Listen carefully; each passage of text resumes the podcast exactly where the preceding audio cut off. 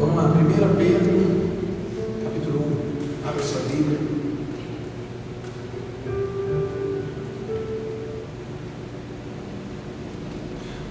Pode acender aqui por favor.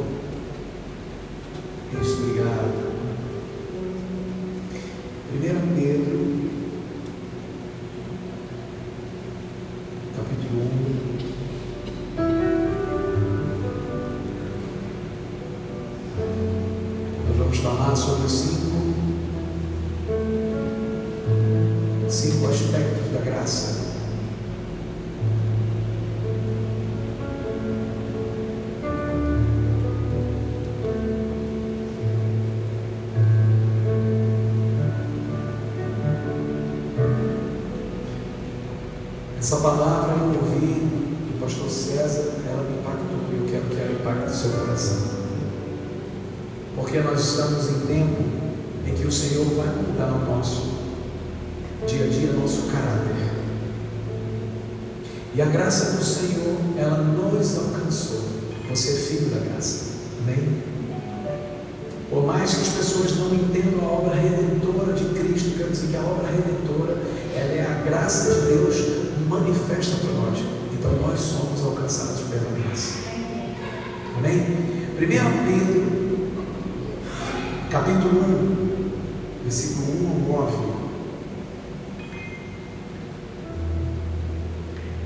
A partir do versículo 3, desculpa, diz o seguinte: Bendito seja o Deus e Pai do nosso Senhor Jesus Cristo, que, segundo a sua grande misericórdia, nos gerou de novo para uma vida de esperança pela ressurreição de Jesus Cristo dentre os mortos, para uma herança incorruptível, incontaminável, que não se pode murchar, guardada nos céus para vós.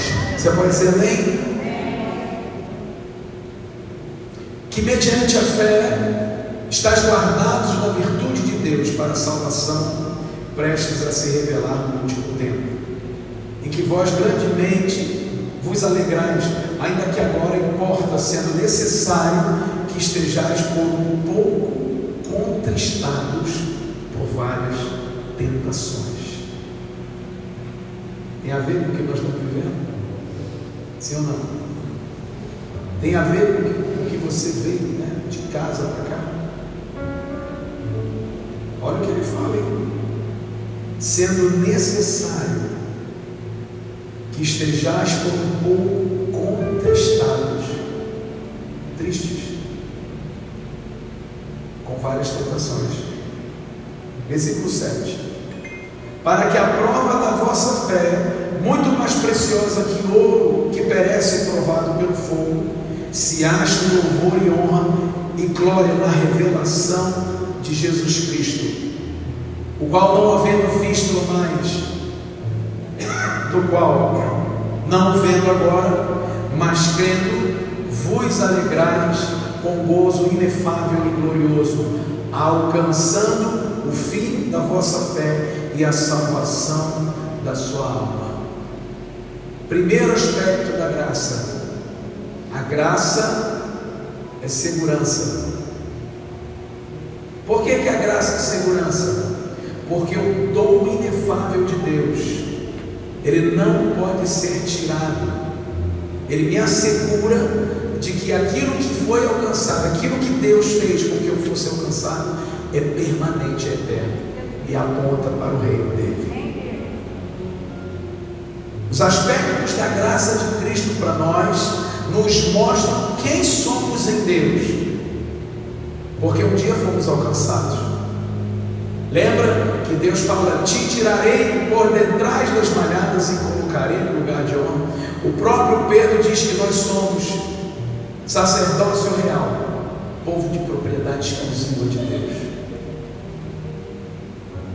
Somos seguros. A graça é segurança, porque a graça não depende de uma regra para que eu aponte a cruz, ou seja, para que eu não, para que eu alcance a salvação. Ela não me coloca em empecilho. A graça é segurança. Amém? Mas existem alguns aspectos da nossa vida, quando nós nos aproximamos daquilo que Deus quer fazer, a formar o caráter dele em nós, que nos faz às vezes ficar inseguros. É por isso que é pela graça. Todos os dias, irmãos, pela graça nós somos salvos, mediante a fé. Que o apóstolo Pedro fala aqui, fala com propriedade, porque o apóstolo Pedro conhecia a lei, conhecia as regras, mas as regras de Deus apontavam para o fim. Porque o Cristo, o Senhor Jesus, é o fim da lei para os que perecem. Mas para nós é a legalidade de salvação. Porque tudo se cumpriu nele. Então esteja seguro de que a graça de Deus te alcançou. Por isso a graça é segurança para você. Você pode dizer amém. Diga amém. A graça, para o versículo 13.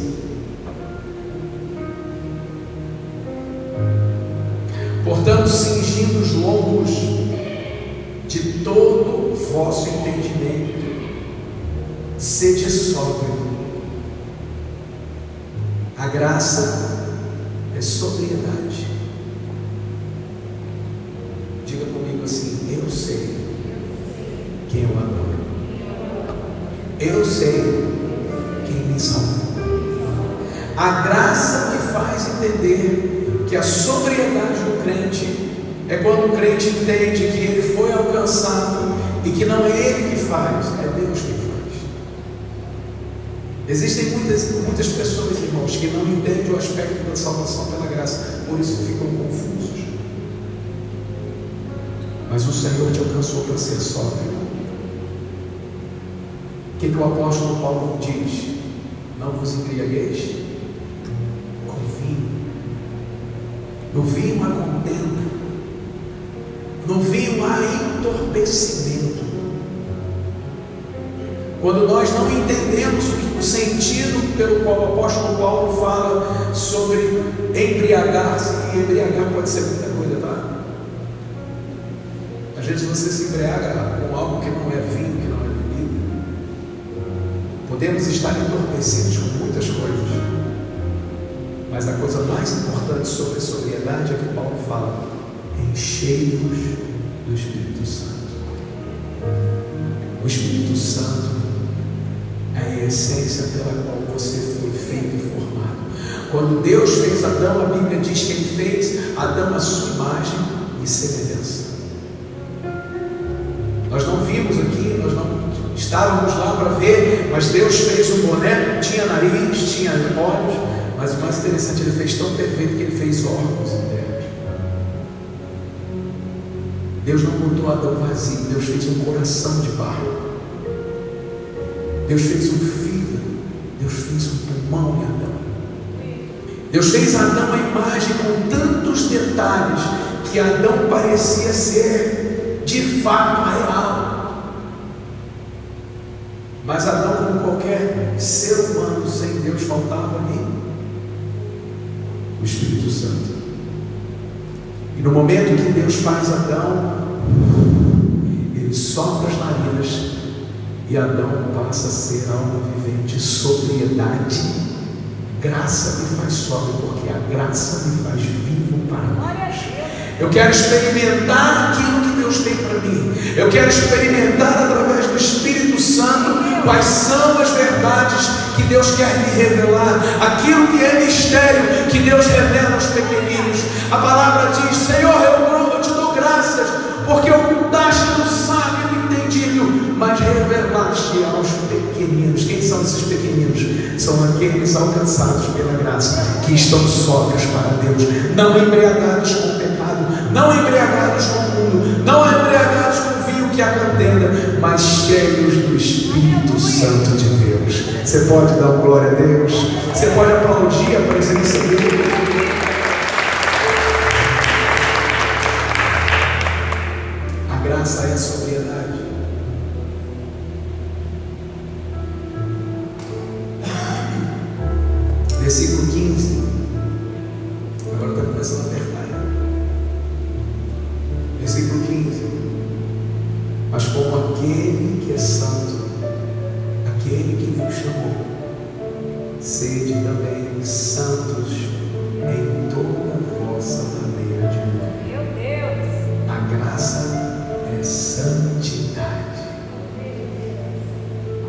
O Senhor não nos chamou para o reino dele para estarmos contaminados com o pecado. A graça é santidade porque o Senhor nos separou do mundo. Nós não fomos alcançados, irmão, por regras. Às vezes nós fazemos regras e tradições que têm aparência de espiritualidade, mas a graça de Deus nos mostra na pessoa de Jesus. Jesus era como uma garça que entrava na lama. Lembra quando ele foi na casa de Mateus, casa de Levi? E enquanto ele estava sentado ali, com publicanos e pecadores, alguns lá fora julgaram ele, mas ele não estava pecando. Aonde você andar, a graça te faz santo pelo poder da salvação. E cada dia que eu experimento a santidade, mais santo eu quero ficar. Mais perto de Deus eu quero ficar, mais perto da sua graça. Porque eu entendo que a santidade não é uma conquista minha, mas é uma conquista do Senhor para mim. Ele me faz santo, porque a justiça da cruz, o sangue dele vem sobre mim e me limpa do pecado. É por isso que eu ando cada dia mais em santidade. Eu luto contra o pecado. No encontro nós aprendemos que nós não somos pecadores lutando para ser santos, mas somos santos que lutam contra o pecado. Graça é santidade.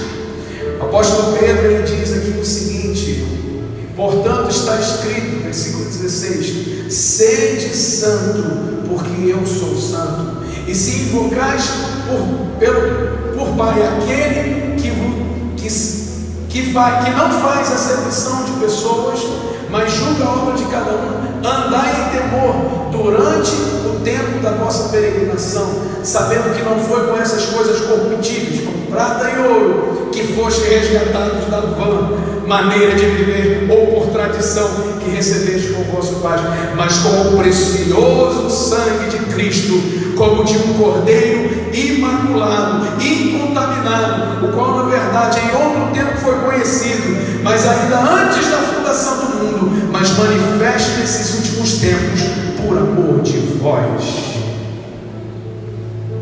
Nós só somos santos porque é um cordeiro imaculado, porque é alguém santo, porque é alguém que não tinha pecado, pagou o preço por nós. Não foi ouro, não foi prata, foi o seu filho, porque Deus nos amou. Deus nos amou. E o versículo 3 17 diz: Porque ele não enviou o seu filho para julgar o mundo, mas para que o mundo fosse salvo por ele. Isso é tremendo demais, amados. Quando nós entendemos que a santidade de Deus é para nós, nós paramos de buscar, nós aceitamos. Satanás tem levado muitos a, a achar que precisa mudar. Não. Precisa aceitar quem você é. Você é separado. Você é kadosh. Quando Deus olhou para você e te chamou para Ele, Ele diz: Não foste você que me escolheu, mas eu que te escolhi, querido. Imagina Deus apontando para você, aponta aí, aponta na cara dele assim: ó, Eu que te escolhi. Imagina Deus fazendo isso para você.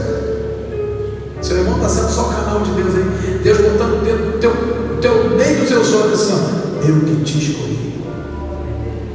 Você tem noção que é isso? Santidade tem a ver com isso. Quando Deus escolhe, Deus fala assim, eu vou escolher ali para ele. Ó, e Deus faz isso, ó. Separa.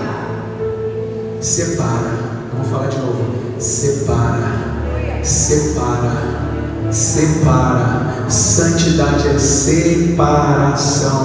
Deus te separou do lixo do mundo. Deus te separou das multidões para colocar você dentro do reino dele. Entenda que a graça dele é separação, é kadosh, é santidade. Se você entende isso, comece a glorificar, porque você não é comum, você é filho amado, você é santo. A graça é santidade. Amém? Eu estou terminando.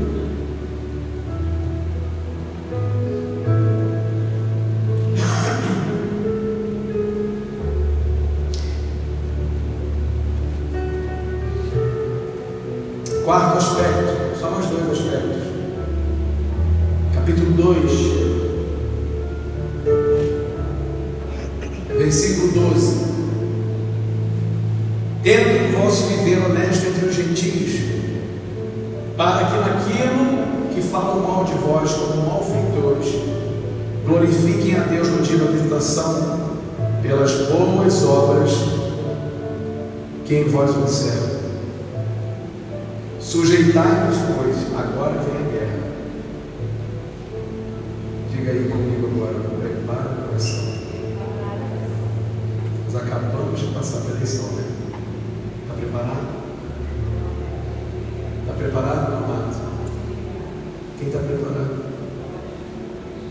Sujeitai-vos, pois a toda ordenação humana por amor ao Senhor, quer ao rei como superior, quer aos governadores, como por ele enviados para castigo dos malfeitores e para louvor aos que fazem o bem, porque é assim a vontade de Deus, que fazendo bem tapeis a boca a ignorância dos homens loucos.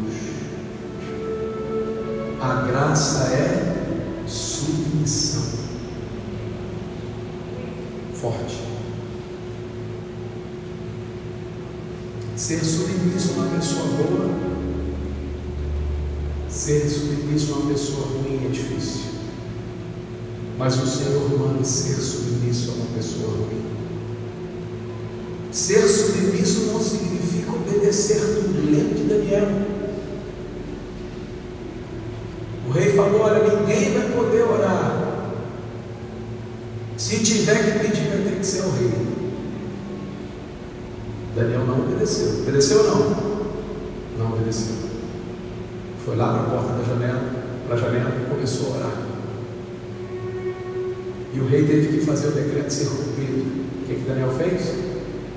Daniel foi rebelde. Daniel se levantou contra o rei. Daniel falou: Senhor, ele se submeteu. Eu não preciso perder os valores de Deus para ser submisso. O que, que aconteceu?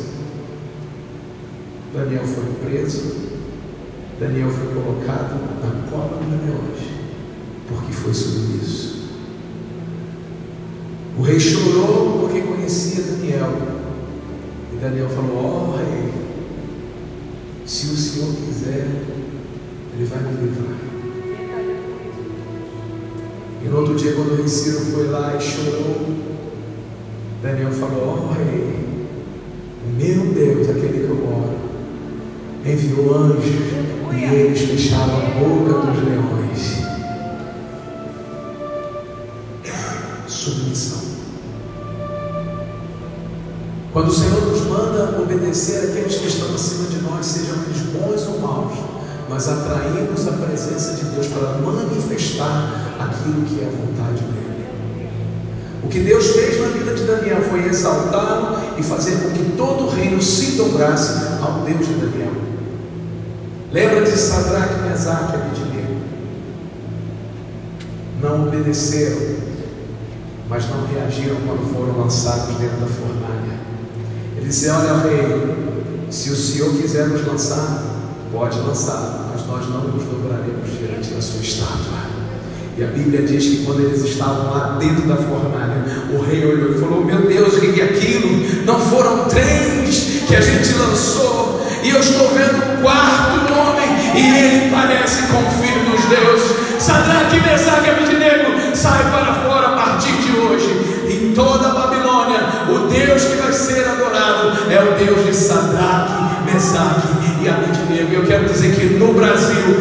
Deus que vai ser adorado é o Senhor Jesus,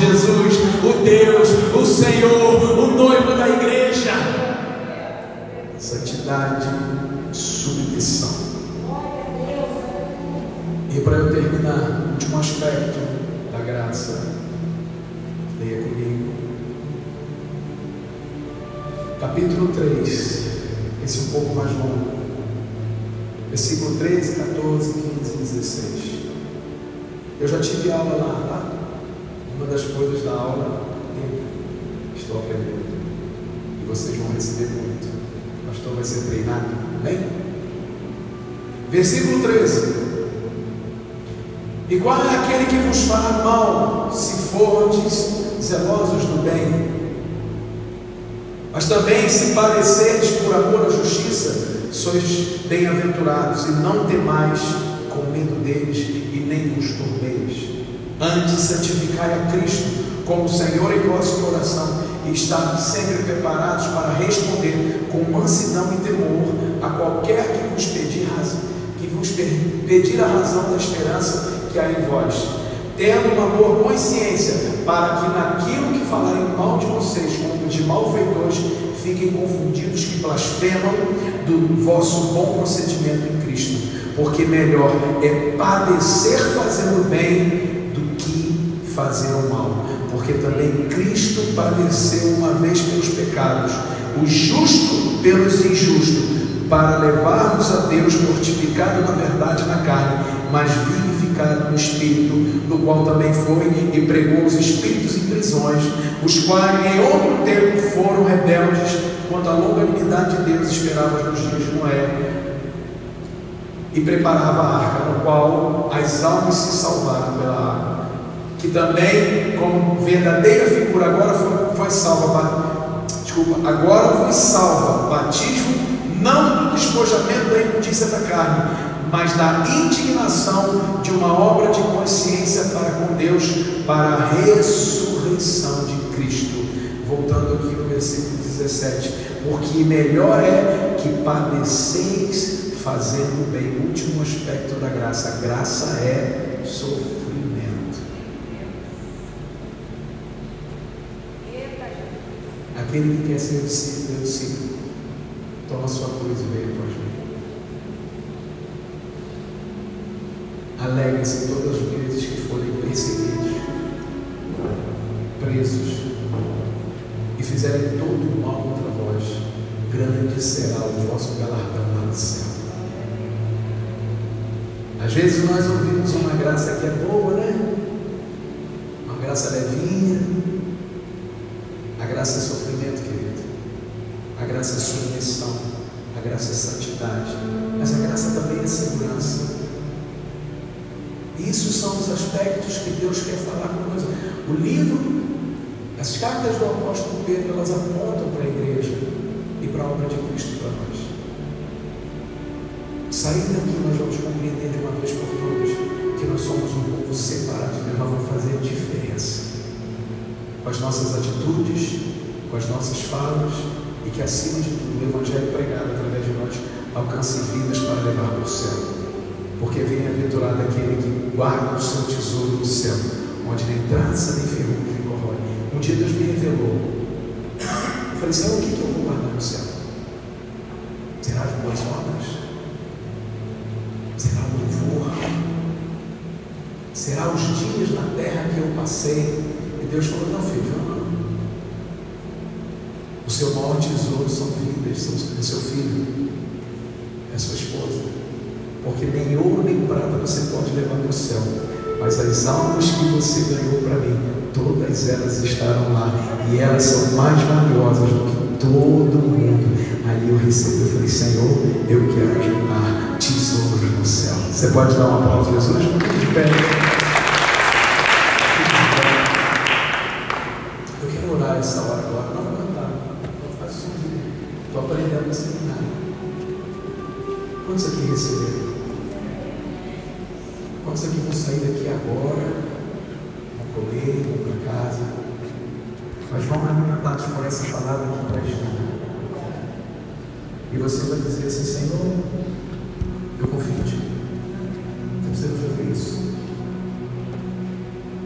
Você não vai dizer assim, ah meu Deus, que será da minha vida? Não. Você vai dizer assim, a minha vida, Senhor, está nas tuas mãos. Eu confio. Amém? Curve sua cabeça. Pai querido, Pai amado, nessa noite. Nós queremos colocar nossas vidas diante de Ti, Pai.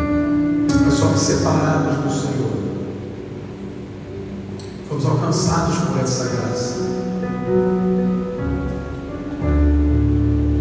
Que a santidade que vem de Ti, Senhor, que a escolha que o Senhor fez por cada um de nós, nesse momento agora proteja os nossos corações, a nossa mente em Ti. Queremos ser arrebatados para a Tua presença, alicerçados na rocha que é Cristo. Queremos entregar essa noite a Ti, essa nação, a nação brasileira. Queremos co colocar, Senhor, a nossa cidade, nossas casas, nossas famílias diante do Senhor. E pedir a Ti, meu Pai, que o Senhor faça a obra, complete a obra, meu Pai. Eu quero pedir, Senhor, que o Senhor estabeleça sobre as nossas cabeças o legado da justiça do Teu Filho, porque é o legado de Cristo, o reino dele é de paz. Nós queremos paz para o Brasil, mas em primeiro lugar nós queremos paz dentro da nossa casa, nós queremos paz dentro do nosso casamento, porque não adianta, Senhor, nós temos o Brasil redimido, se a nossa vida não está redimida, se o nosso casamento está, Pai, por um filho. Eu peço a restauração de casamentos, eu peço a restauração, o perdão, Pai. Pai, que exerça o perdão sobre nós, que venha sobre nós o teu reino, o reino de justiça, o reino de alegria, em que, Pai, nós nos submetemos a Ti, nos submetemos à Tua palavra, meu Pai. Guarde o nosso coração e faça da nossa vida um manancial de água viva na Tua presença, em nome de Jesus.